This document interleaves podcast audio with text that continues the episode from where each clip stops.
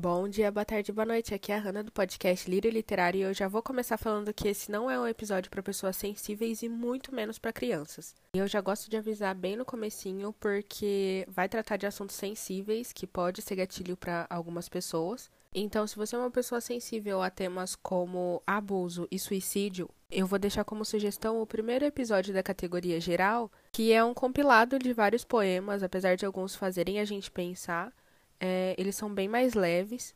E também teve na semana passada um episódio do Sherlock Holmes. Ele é um pouquinho mais longo, mas é uma história bem legal. Então fica aí a sugestão, caso você não se sinta confortável em continuar com esse episódio. Mas, Hannah, se esse texto pode ser polêmico, por que, que você vai postar ele aqui? Bom, para quem já acompanha aqui o podcast, sabe que quinta-feira é dia de Projeto Lírio ao Leito, na categoria geral que são leituras integrais de textos, tanto em poesia quanto em prosa, voltados para o público jovem e adulto. E, mais especificamente hoje, dia 10 de setembro, é o Dia Nacional da Conscientização do Suicídio. E para quem já me acompanha há um tempinho, sabe que o primeiro projeto que eu tive para o podcast foi o Cores da Conscientização, que envolve discutir a conscientização do mês é, a partir de algo, algum texto literário. E no mês de setembro nós temos oficialmente duas cores: o setembro amarelo, que eu acho que a maioria das pessoas conhece, que é da conscientização do suicídio, e o setembro verde, que é da conscientização da pessoa com deficiência. Então eu pensei que seria justo aproveitar o projeto Lírio ao Leito para dar uma potencializada nesse, nesse diálogo de conscientização através do contato com a literatura então, sempre que possível, eu vou tentar trazer esse tipo de conteúdo para vocês, mesmo que seja em episódios extras. Hoje, dia 10, coincidentemente, caiu numa quinta-feira, que é um dia de categoria geral, mas eu vou buscar não me prender a isso, então eu vou postar quarta e quinta, como já é de costume. E se alguma data especial for fora desses dias, eu vou postar também, claro que se eu tiver é, conteúdo para isso. Então eu já vou aproveitar para deixar avisado que no dia 21, se eu não me engano, é numa segunda-feira, nós teremos uma leitura extra, um episódio extra, de um conto da autora Patrícia Maiolini, que fez parte da antologia Inquebrável, e tem como protagonista da história uma pessoa com deficiência. Então, se você tem interesse nesse tipo de conteúdo, pode deixar marcadinho aí que segunda-feira, dia 21, vai ter um episódio extra. E eu já vou aproveitar para pedir desculpas pelo episódio enorme. Eu me empolgo sempre acabo falando demais. E apesar da leitura ser longa, gente, vale muito a pena. Escutem, reflitam.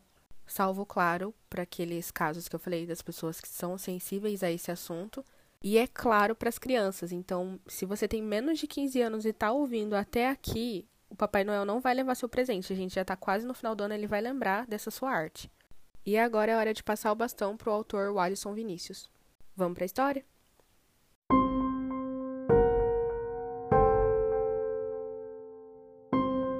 Meu nome é Alisson Vinícius, eu sou escritor e eu estou contribuindo com um conto de minha autoria para o projeto Lírio Leito.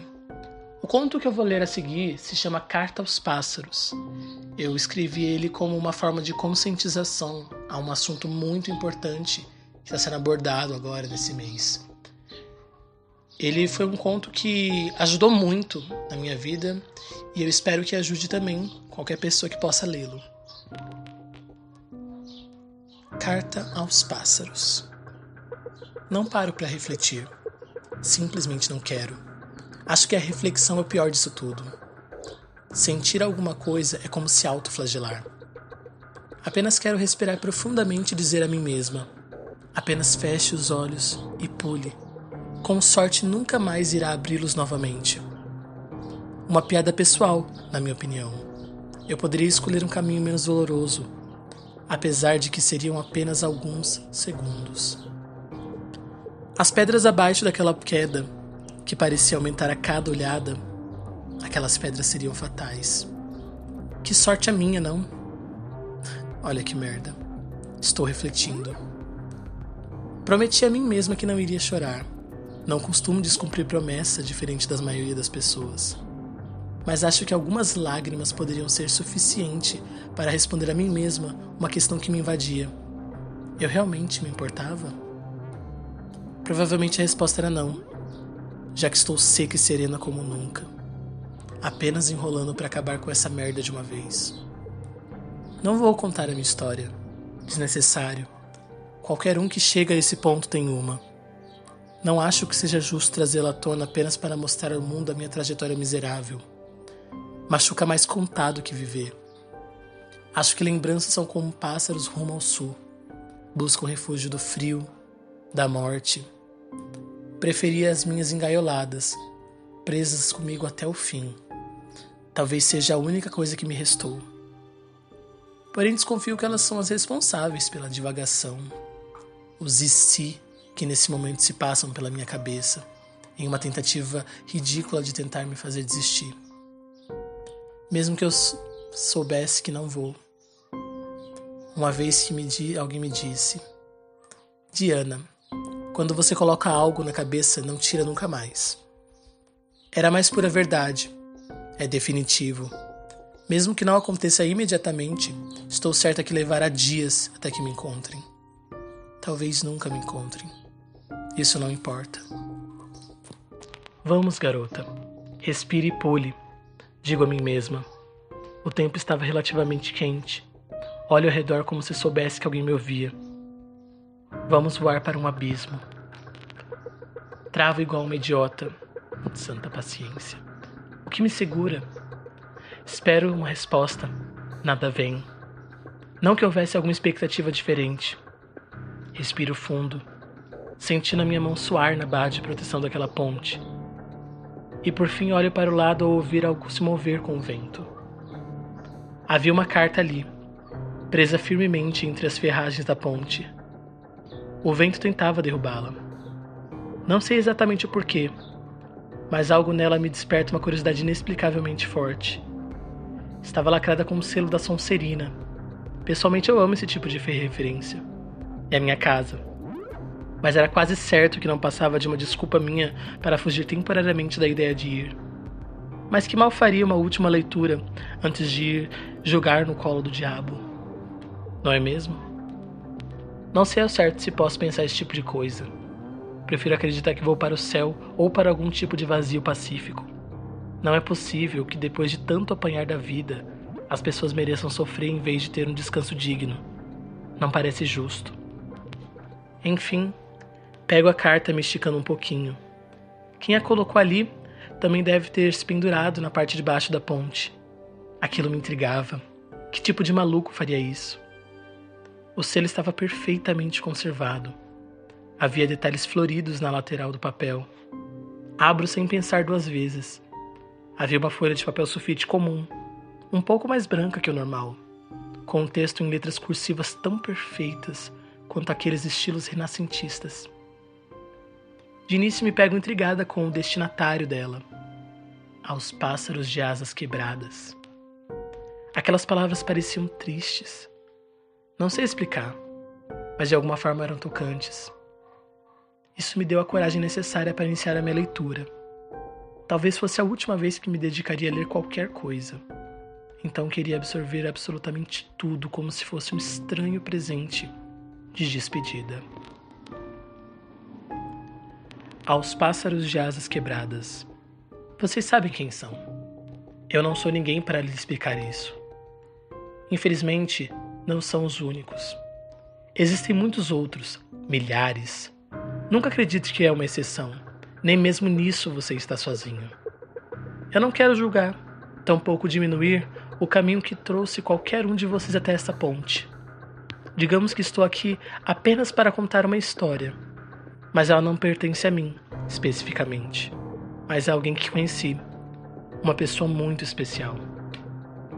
Peço que se sente, se você encontrou essa carta, é provável que tem tempo. Essas pedras não vão fugir a lugar nenhum, não é mesmo?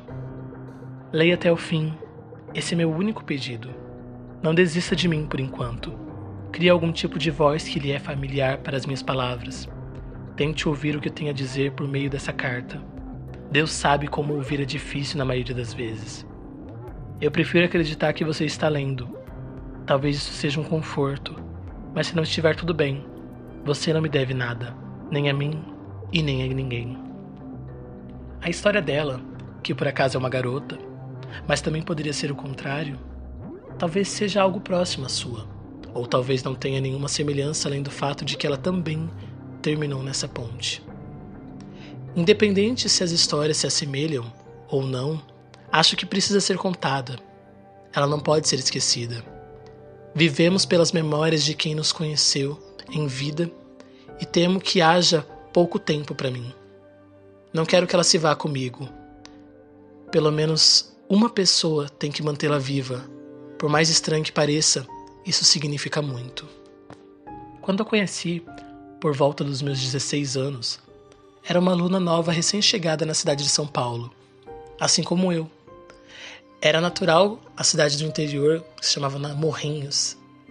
Chegamos praticamente juntos no primeiro dia, ao ponto de empacarmos na porta tentando entrar ao mesmo tempo. Ambos pagamos um belo mico tentando fazer o outro passar na frente, enquanto todos os alunos que já se conheciam passavam atropelando. Literalmente todo mundo se conhecia naquela sala, menos a gente. Era uma coincidência bastante conveniente, admito. Haviam panelinhas já estipuladas, pessoas que praticamente rosnavam a nossa direção com uma ameaça de puxar conversa com seus amigos. Acho que começamos a conversar um com o outro por puro e simples desespero.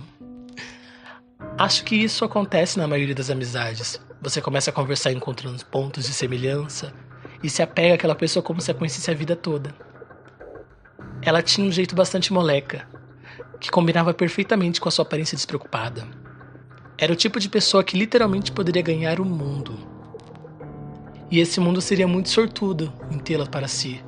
Poucas pessoas realmente tinham garra como ela. Não vou mentir. Acho que me apaixonei durante o recreio, quando nos revezamos para mudar a aparência a fim de pegar mais bolinhos no refeitório. Sempre fui o tipo de pessoa que demorava a confiar. Nunca me deixei levar por ter quebrado muito a cara. Mas de alguma forma rir com uma pessoa que só te conhece pelo que você parece ser e não pelo que dizem sobre você era libertador. Ela era uma pessoa ativa. Sua empatia não conhecia fronteiras de nenhum tipo. Era corajosa, teimosa e basicamente olhava para as pessoas impossíveis e ria. Uma perfeita bomba atômica na hora errada. Já que eu era gago, se o silêncio falasse, eu ficava quieto. Não era do tipo que se envolvia muito em nada que colocasse sobre os holofortes. Era precavido até demais e basicamente olhava para o isolamento e ria também. Não digo que éramos yin yang, longe disso. Tínhamos muitas coisas em comum. Apenas lidávamos com o mundo de formas completamente diferentes, cada um com seu jeito, aprendendo um com o outro a se completar ao passar o tempo. Quando estávamos juntos, o tempo parecia mais rápido. Os problemas pareciam se resolver com poucas palavras e nada e cada momento parecia memorável. Quando eu fiz aniversário, em junho daquele mesmo ano, ela me obrigou a sair para sair pela primeira vez. Até então, meu itinerário de viagem se resumia a sala, cozinha, banheiro, escola, aeroporto internacional, meu quarto. Imagine alguém, literalmente do nada durante a sua festa, perguntando à sua mãe se podia te levar ao shopping, sem nem mesmo te consultar, mal sabendo que eu seria praticamente expulso de casa. Nunca minha família se uniu tanto para me mandar fazer alguma coisa como naquele dia. Ela era esse tipo de pessoa, imprevisível. Era o que eu mais amava nela. Não tinha como saber o que iria vestir, como iria se pentear, agir ou pensar. Era um pássaro livre que voava em círculos ao meu redor, me levando num tornado, formando com seu bater de asas. Depois daquilo, não paramos mais de sair. Íamos a quase todo tipo de lugar. Desconfio que talvez tenhamos explorado toda a capital paulistana. Até entregar currículo era uma aventura. Estar perto dela me fazia bem de uma forma que nunca fui capaz de explicar. Ela tirava o melhor de mim em todos os sentidos. Quase no fim do ano, minha gagueira começou a desaparecer. Era algo necessário, pois ela não aceitava se apresentar nada sozinha nos trabalhos assim como várias manias minhas que se me afastavam de estar um pouco mais livre com ela. Eu queria muito ser daquele jeito, poder aproveitar o mundo, se deixar encantar pela forma como tudo pode ser incrível se você tiver coragem para enxergar isso. Foi a partir do segundo ano, durante a saída, que eu a levei para a praça, a praça próxima à escola. Nessa época, ela tinha acabado de entrar numa fase de confronto às convenções, pintando seu cabelo de arco-íris e se vestindo com roupas masculinas, o que só deixou ainda mais linda. Eu perdi alguns pequenos pontos da chegada dessa fase graças ao trabalho, que eu nunca pensei que fosse conseguir. Estar me encarregando de muitas responsabilidades. Já ela havia passado por quatro empregos diferentes e parecia trazer consigo sempre um pouco do ambiente. Eu tive que tomar muita coragem para aquele momento. Acho que foi o dia em que mais fiquei nervoso. Mas aprendi com ela que o que tinha que ser dito, tinha que ser dito. Por isso, eu falei na lata que a amava, que sempre amei. Pedi em namoro a garota mais incrível que já conheci e estava pronto para ouvir um não se fosse necessário. Só era impossível viver fugindo que poderia continuar como um amigo, sentindo que meu coração saía pela boca toda vez que a via. Ela não respondeu na hora. Na verdade, ela fugiu. E eu mal pude reagir. Num segundo, ela estava indo embora da praça. Não me atrevi a segui-la. Apenas observei a minha melhor amiga ir embora praticamente aos tropeços. Eu até cheguei a gaguejar, conversando com a minha mãe sobre a escola quando voltei para casa. Não tinha como saber como seria no dia seguinte. Mandar uma mensagem não parecia certo. Mal dormi naquela noite. Não tinha como. O dia seguinte poderia significar que eu havia feito a maior burrada da minha vida, ou não. Quando eu cheguei na escola, fui pego de surpresa com a falta dela. Eu senti que havia feito algo de muito errado. Simplesmente destruí a única amizade verdadeira que possuía. Parece dramático, mas era tudo que eu tinha. Aquela garota era tudo para mim. Às vezes, aquela pessoa que você tanto ama é o seu único abrigo, seu ninho contra o mundo. Imagine a minha surpresa quando, na saída, ela me agarrou e tirou meu bebê na frente do pátio inteiro. Eu mal soube reagir. Todo mundo diz que o primeiro beijo nunca é bom, mas eu nunca senti como se pudesse existir algo tão bom na vida. Era como uma queima de fogos por todo o universo. Nada mais importava. O tempo parava completamente para nós dois. Quando acabou, ela anunciou que aceitava, em meio a uma gloriosa salva de palmas de todos ali presentes. Talvez tenha sido o momento em que não importava se eu estava sob os holofortes. Nada importava além do fato de que eu nunca havia me sentido tão completo. É interessante que quando a gente começa, conhece a pessoa, até as suas manias mais idiotas, namorar parece se tornar apenas uma nova camada do que já era uma amizade de verdade. As pessoas tendem a esquecer que antes de namorado ou amante, você precisa ser amigo de quem ama entender que faz que te faz feliz, ouvir essa pessoa, às vezes é tudo o que importa. Os meses de namoro se passaram rapidamente. Ainda íamos nos mesmos lugares e mesmo assim tudo parecia diferente. O mundo inteiro era um palco de stand-up para o nosso próprio amor. Quando eu finalmente perdi a virgindade, me lembro que ela literalmente gargalhou na minha cara. Na hora senti que era a maior decepção do universo mas depois de ouvi-la dizer que não iria mais sentar na vida, eu acabei rindo até a barriga doer. Éramos idiotas, eu sei. Mas é tudo uma questão de evolução. No caso, sobre ela nunca acontecer. Porque demoramos meses para não rir em uma nova dose. Mas não permaneceu assim. Sempre existe aquele ponto crucial. Sempre existe a queda do ninho. Eu acho que o que mais provocante nos pássaros é que eles nunca mostram que existe algo errado, não de forma explícita. Se não os observar bem, jamais irá notar suas asas feridas em meio ao seu voo perfeito, à sua volta. Eu nunca fui um observador muito bom, não quando se tratava dela. Talvez tenha sido meu maior erro. Sempre existem sinais. Ninguém acorda simplesmente perdido. É um processo sutil que se camufla bem em meio a sorrisos. Quando menos se imagina, você é o suporte dessa pessoa, seu único refúgio. e sua falha significa um empurrão para fora desse porto seguro rumo às profundas águas do vazio. Falhei miseravelmente.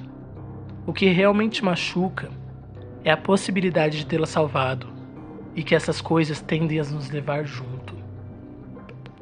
No último ano do ensino médio, em julho de 2019, as coisas começaram a ficar estranhas, a partir do momento em que ela passou a trabalhar com o tio.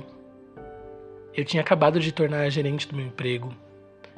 Conciliar trabalho e a preparação para o Enem acabou diminuindo nossos encontros, mas ela afirmou que talvez fosse saudável aquele tipo de distanciamento. Afinal, iríamos ter que estudar muito na faculdade, tínhamos que trabalhar a separação. Mesmo assim, era certo que iríamos morar juntos e, quem sabe, começar uma vida dois de verdade. Diante disso, o trabalho novo caiu com uma luva. Juntos poderíamos alugar algo melhor que uma kitnet, e tudo parecia correr bem. Mas havia pequenas diferenças que fui notando. Sua forma de se vestir, agir e até comer estavam ficando estranhas. Nem mesmo parecia a mesma pessoa. Pouco a pouco, a vi perder a vitalidade e cor. Mas não vi isso na hora. Meu único pensamento era que seu interesse por mim diminuía a cada dia. Era como uma aquarela que se ficava pouco a pouco mais cinza. Ela não queria mais sair. Sempre aparentava estar cansada. Minha mente martelava que havia algo de errado entre nós. Mas sempre que eu insistia ela contasse algo, ela dizia que não era nada, que estava inventando moda. Ela mentia muito mal e aquilo me deixava desconfortável. Simplesmente não sabia o que fazer. Eu não possuía maturidade suficiente para entender que não era sobre mim, que ela não precisava que eu soubesse por palavras o que acontecia. Meu único papel era lhe dar carinho e deixar que o que quer que estivesse acontecendo desabasse na segurança dos meus braços. Em vez disso, eu simplesmente deixei as coisas acontecerem. Me acostumei com as suas desculpas e aos seus sumiços. Vi suas faltas na escola aumentando, mas na tentativa de não ser invasivo, fiquei calado. Algo estava acontecendo e a pessoa em que eu pensava era eu mesmo. O que eu fiz de errado? As poucas vezes que encontrava, parecia tirar essa dúvida sem sentido. Beirava brigar quando ela cedia como se não se importasse. Eu sentia raiva por não entender o que estava acontecendo. Foi aí que chegou, faltando apenas uma semana para a formatura, ela chegou ensopada na chuva na minha casa. Minha mãe me chamou aos gritos. Assim que cheguei na porta da frente, me deparei com o amor da minha vida em meio a uma poça de sangue. Ela estava branca como papel. E ela tinha tido um aborto espontâneo num estágio relativamente avançado de início de gravidez. Eu me lembro de carregá-la nos meus braços até o carro do meu pai e entregá-la no hospital quase morta. Até então eu não fazia ideia do que estava acontecendo. Quando recebi a notícia, aquilo me atingiu quase como uma bala. Não transávamos há quase dois meses. Não tinha como ser meu. Eu olhei para ela, dormindo inconsciente. Amava vê-la nesse sono sereno. Amava tudo nela. Por isso me permiti ter tempo para manter sua imagem comigo pois nunca mais veria ela de novo depois daquela noite. Não tinha força para tentar entender ou perdoar qualquer que fosse sua história. Simplesmente a deixei sozinha naquele quarto frio. E não havia mais nós a partir daquele momento. Eu não me lembro de um dia em que as lágrimas tenham saído com tanta dor quanto aquele. Eu destruí praticamente tudo que era nosso. Qualquer mínima lembrança foi tragada pelo ódio que eu sentia pela traição. Mais do que nunca eu sentia que a culpa era minha, que eu não havia sido homem suficiente. Eu não percebi, pois estava cego por uma paixão que só existia para mim mesmo. Por isso doía demais. Talvez mais do que eu mesmo achasse possível suportar. Ela me ligou apenas uma vez. Não deixei que falasse nem um único minuto. Dessa vez ela era calada, e eu despejei praticamente tudo o que sabia que não queria dizer. Gritei até ficar rouco, e mesmo assim ela não desligou. Quando eu finalmente cheguei ao ponto em que comecei a chorar e me perguntar por que ela tinha feito aquilo comigo, praticamente pronto para rever tudo, esquecer tudo, recebi apenas um rápido pedido de desculpas e estava encerrada a nossa última conversa. E aquilo acabou comigo. Ela não compareceu à formatura. Por mais idiota que pareça, eu tinha certa esperança que ela fizesse aquilo. Mas a realidade era que isso não iria acontecer. Pois naquela noite de colação de grau, ela simplesmente pulou daquela mesma ponte, dessa mesma ponte, numa queda fatal, e somente encontrariam seu corpo um mês depois. Durante um mês, eu achei que ela havia seguido em frente, que nada do que vivemos significou algo, quando na verdade ela estava morta. Quando na verdade ela precisava de uma mão para segurá-la, alguém que a impedisse de ir. Nesse momento eu estava ocupado demais bebendo com os formandos. Perder alguém que se ama, como eu amava, é como sentir a própria morte. Como se uma parte de você fosse embora com ela. Todos os planos em seguir em frente, por vingança, se desmancham assim que vi no noticiário seu nome. Não foi minha culpa. Ela escolheu aquilo. Mas eu simplesmente não estava lá para fazer alguma coisa. Não somos donos das escolhas de quem amamos, mas das nossas sim. E dependendo de qual seja, pode custar mais do que podemos pagar. Pode não ter volta. Aprendi isso do jeito mais difícil. Sua história foi contada de uma forma seca por muitos. Seu velório foi a caixão fechado. Não tive coragem de estar nele, mas soube por amigos que durante o mesmo seu tio foi preso por estupro qualificado de menor. Haviam diversos origamis nas coisas dela que possuíam relatos de sua infância. Ele abusava dela desde pequena. A mãe simplesmente não fazia nada, pois ele ajudava a sustentá-las após a morte do pai. Eu me senti nojado só de imaginar uma situação dessas. Ele havia deixado ambas quando se casou e se mudou de cidade. Havia voltado há menos de um ano, voltando a usar a situação delicada da família para recomeçar com seus abusos e quando havia resistência, ameaçava matar a sua mãe. Me pergunto que tipo de amor era aquele que fazia ela proteger a mulher que permitia que aquilo acontecesse com a sua própria filha. O mais assustador é que isso é algo comum para muitas famílias. O que aconteceu me marcou. Passei muito tempo me sentindo culpado. Acabei recebendo uma seleção de artes que ela mesma fez, como se fosse um presente póstumo. Ela queria estudar educação artística. Eu as tenho até hoje na minha casa. São meus tesouros. Quadros que exibem os mais belos pássaros se encontrando. Sua mãe me disse que éramos nós dois. Que quando ela falava de mim, seus olhos brilhavam. Não sei ao certo porquê, mas não consegui sentir ódio pela senhora. Eu queria culpá-la pela morte da filha. Queria arranjar o culpado mas não havia nenhum mandante do assassinato, apenas ela mesma. Isso que tornava tudo ainda mais difícil, pois, mesmo quando machucamos alguém que não lhe damos o golpe final, deixamos que ela se sufoque até que pense que a única solução é dar a si mesma. Durante dois anos eu só soube pedir perdão ao nada. Poderia ter afundado, mas de alguma forma, não foi isso que aconteceu.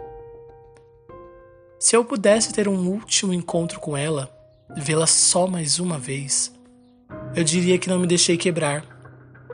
Eu continuei voando, me formei, me casei, tive três filhos maravilhosos. Passei anos indo àquela ponte interceptando outros como ela e salvando-os. Somente parei quando mais velho pois a idade chega para todos, infelizmente. Mas tive uma vida longa por ela. Muitos dos pássaros que conheci se tornaram parte da minha família. Pessoas que precisavam de alguém como ela precisou. Tentei cobrir todos com as minhas asas na esperança de que, ao estarem curados, possam compartilhar isso com os outros. Como arquiteto, acho que não seria loucura dizer que criei uma casa de aves Talvez seja o meu legado e também o dela. Talvez isso seja o ninho de pássaros que ela construiria. Se você está nesse momento lendo esta carta, talvez signifique que eu me fui. Talvez simplesmente não faça ideia de quando ela será encontrada. Mas lembre-se de que você não precisa desistir agora. Não precisa voar se estiver ferido. Nem todo o tempo do mundo. Apenas construa um novo ninho e viva. Você tem todo o tempo do mundo e merece viver como eu vivi, como Diana teria vivido. Se permita alcançar além desse chão sem vida. Com amor, Guto.